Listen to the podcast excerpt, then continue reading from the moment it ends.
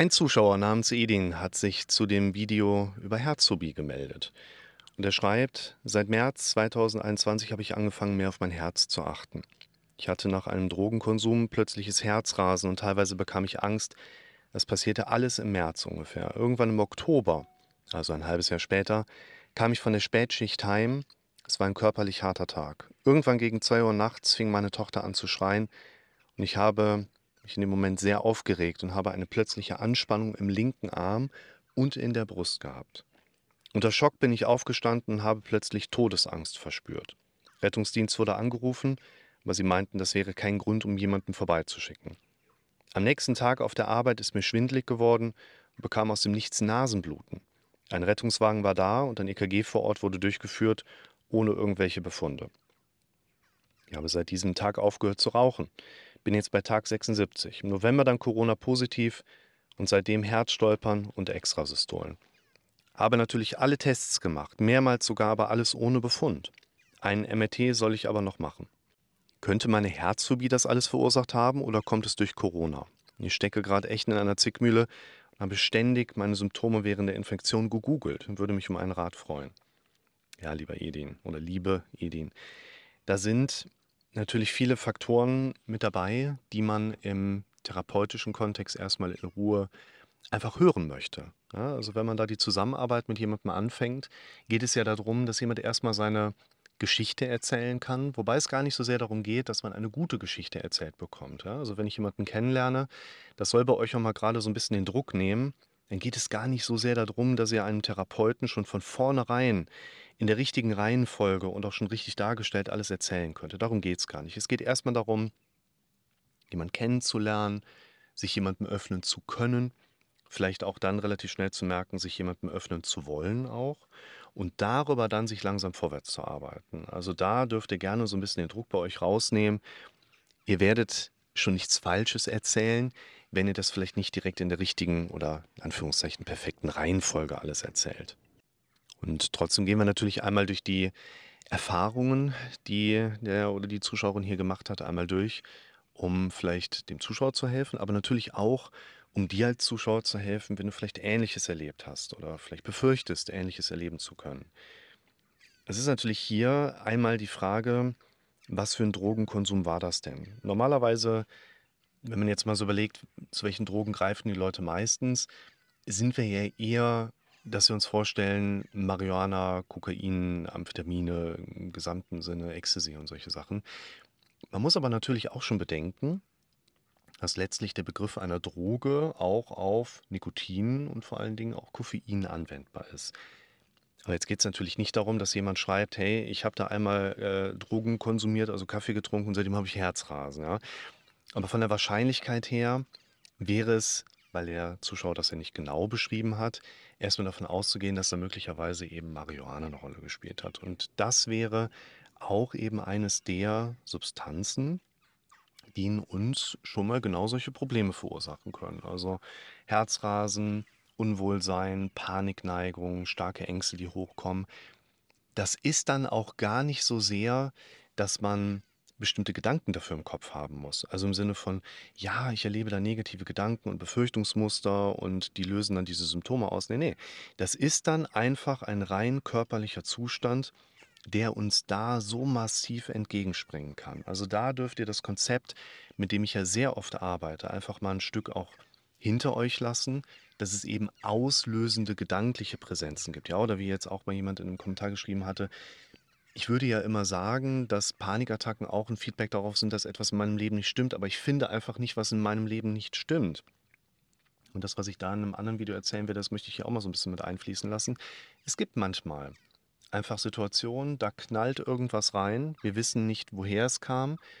Und wir werden es vielleicht auch nie herausfinden, aber es hatte einfach in dem Moment in meinem Leben den Impact, auch einen bleibenden Eindruck zu hinterlassen. Und dann geht es gar nicht darum, dass du irgendwas in deinem Leben falsch machst oder irgendwas schief läuft, mit dem du eigentlich unzufrieden bist und deshalb die Symptome da sind. Und so würde ich das hier auch ein bisschen angehen. So hat jemand mal Drogen genommen, um irgendwas anderes in seinem Leben damit vielleicht zu kompensieren, aber dann kam eben eine Symptomatik hoch und zack, haben wir Patient mit Herzrasen, der vor allen Dingen nach einem schwer körperlichen Arbeitstag, 2 Uhr fängt die äh, Tochter an, nachts zu schreien, einfach auch mal eine krasse Symptomatik erlebt.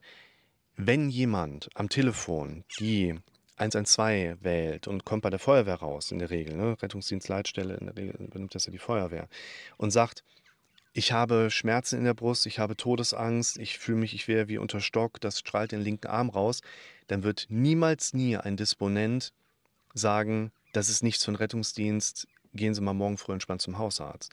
Das heißt, dass da einfach mehr Gespräch stattgefunden haben muss, das kann ich dir als Zuschauer jetzt mal aus meiner Erfahrung aus vielen Jahren Notverrettung auch erzählen, da geht man immer auf Nummer sicher.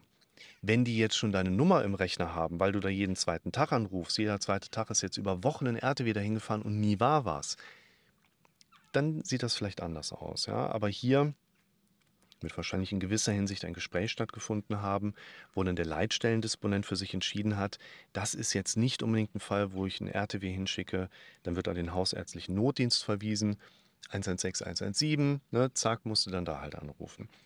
Trotzdem, so wie der Zuschauer das hier schildert, natürlich sehr, sehr krasse Symptome. Ist dann ja am nächsten Tag bei der Arbeit, Nasenbluten, EKG durchgeführt worden, keine sonstigen Befunde mit dabei. Da muss man auch einfach sagen, Nasenbluten oder im Fachmedizinischen dann das Epistaxis, unstillbares Nasenbluten, das ist halt natürlich in gewisser Hinsicht auch ein Notfallbild, aber nur äußerst selten ein Hinweis auf eine ernstzunehmende Krankheit oder für sich genommen eine ernstzunehmende Krankheit in dem Moment. Das heißt, wenn jemand mal Nasenbluten hat, dann ist es okay, dass das mal passiert. Und wenn es dann eben nur einmal passiert, okay, wenn es mehrmals passiert, dann wirst du halt zum HNO überwiesen. Der kümmert sich dann darum, dass du entsprechend auch eine Einsicht äh, dann optisch hast und dann wird vielleicht gesagt, ach guck mal hier, da ist aber ein Gefäß. Das liegt blödes Veröden bei Ihnen mal und dann ist aber auch gut. Ja? Das heißt, krasse Symptome, die wir Menschen erleben können, wie dieses Unruhegefühl, die Anspannung in den Arm rein, das Nasenbluten, der Schwindel, der mit dazukommt. Vielleicht kannst du auch nicht wirklich Blut sehen, vor allen Dingen nicht das eigene. Dann kommt einfach megamäßig viel zusammen. Wir haben vielleicht Symptome oder sogar eine Aneinanderreihung von verschiedenen Symptomen, die einen relativ krassen Impact einfach auf uns, unser Leben, unsere Psyche haben können. Ne, wie eben angedeutet, ohne dass jetzt im Hintergrund großartig irgendwas in deinem Leben schieflaufen müsste. Deshalb hier, der Zuschauer ist, glaube ich, ganz gut untersucht. Ein MRT, wenn das angeboten worden ist, kann man durchaus noch oben drauf machen. Und jetzt ist natürlich auch nochmal die Fragestellung wichtig, was kann der denn jetzt machen? Was würden wir einem solchen Patienten denn eigentlich raten, damit der sein Leben auch wieder gut in den Griff bekommt?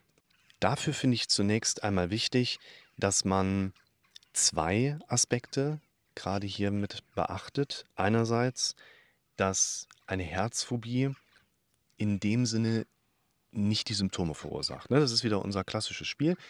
Nicht die Herzphobie an der wir erkrankt sind, bedingt, dass wir entsprechende Symptome bekommen, sondern die Symptome, Gedanken, körperliche Beschwerdemuster, der Fokus hängt die ganze Zeit auf dem Herzen, lässt sich mit dem Begriff einer Herzphobie oder Herzneurose vielleicht am treffendsten umschreiben. Das sage ich ja bei anderen Störungsmustern auch. Du erkrankst nicht an einer Panikstörung, weshalb du dann Panikattacken bekommst, sondern in der Regel hast du Panikattacken, die nicht klar zuordnenbar sind, die mehr als zweimal auftreten in sechs Wochen wo dann der Arzt sagt, okay, da passt halt jetzt gerade der Begriff einer Panikstörung am besten zu. Das bedeutet, eine Herzphobie, die der Zuschauer hier angesprochen hat, ist eine Beschreibung seiner Situation, kann aber konkret genommen nicht unbedingt als die Ursache seiner Symptome gesehen werden. Ein Aspekt, der hier gerade bei dem Thema Herz, Herzbeobachtung nochmal mit rein muss, ist halt wirklich, worauf ist deine selektive Wahrnehmung trainiert, Dinge wahrzunehmen selektive Wahrnehmung als etwas, was in uns, also dieses klassische Beispiel, du siehst jederzeit deine eigene Nase oder wenn du Brillenträger bist, siehst du jederzeit den Rand deiner Brille. Aber du nimmst ihn in der Regel nicht wahr, weil er eben nicht Teil deiner selektiven Wahrnehmung ist. Und wenn wir das Thema jetzt gerade ansprechen, hey, du siehst ja, wenn du dieses Video siehst, wenn du diesen Podcast hörst, siehst du ja eigentlich deine eigene Nase, sei denn du hast die Augen zu. Dann ist das plötzlich Teil unserer selektiven Wahrnehmung und wir nehmen Dinge wieder wahr.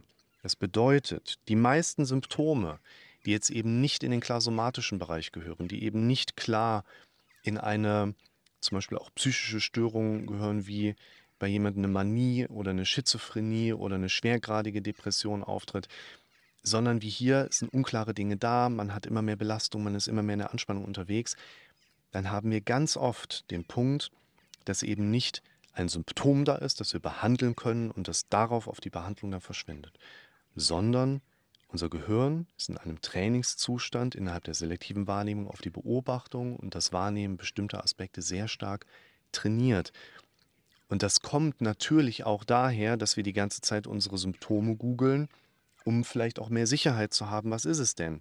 Und wenn wir dann in diesem Modus einmal drin sind, dann haben wir vielleicht auch sonst in unserem Denken, Erleben und unserer Umwelt immer wieder Erinnerer, die uns dahin bringen, hey, da war doch mal was mit deinem Herzen, da ging es dir doch mal nicht gut, da hatten wir doch die Befürchtung, was ist denn eigentlich, wenn das nochmal kommt und vielleicht immer schlimmer wird.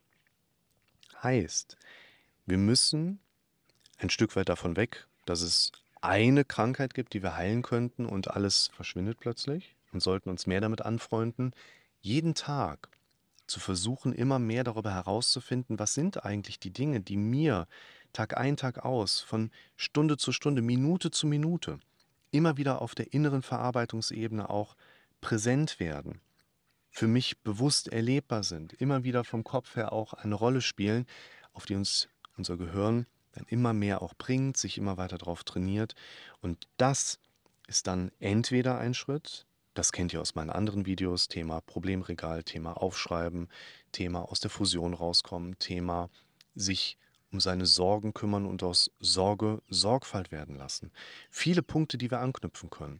Wir müssen nur erstmal durch den Flaschenhals durch, dass jemand für sich versteht, okay, es sind nicht einfach nur Symptome, ich kann sie wahrnehmen, sie sind auch da, aber ich kann sie auch wahrnehmen, weil ich darauf trainiert bin. Ich kann sie wahrnehmen, weil ich noch nicht umtrainiert bin. Ich kann Dinge noch gar nicht so richtig benennen, weil ich noch gar nicht angefangen habe, mal Dinge in meinem Kopf anders und intensiver und engmaschiger zu beobachten. Und all das gehört zu einem solchen Prozess mit dazu. Das könnt ihr euch aus den Videos rausnehmen.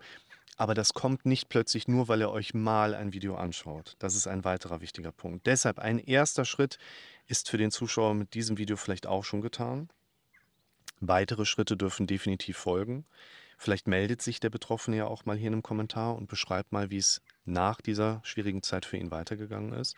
Und freue mich auch auf eure Kommentare, wenn ihr vielleicht Fragen habt oder Anregungen, die ihr gerne teilen möchtet.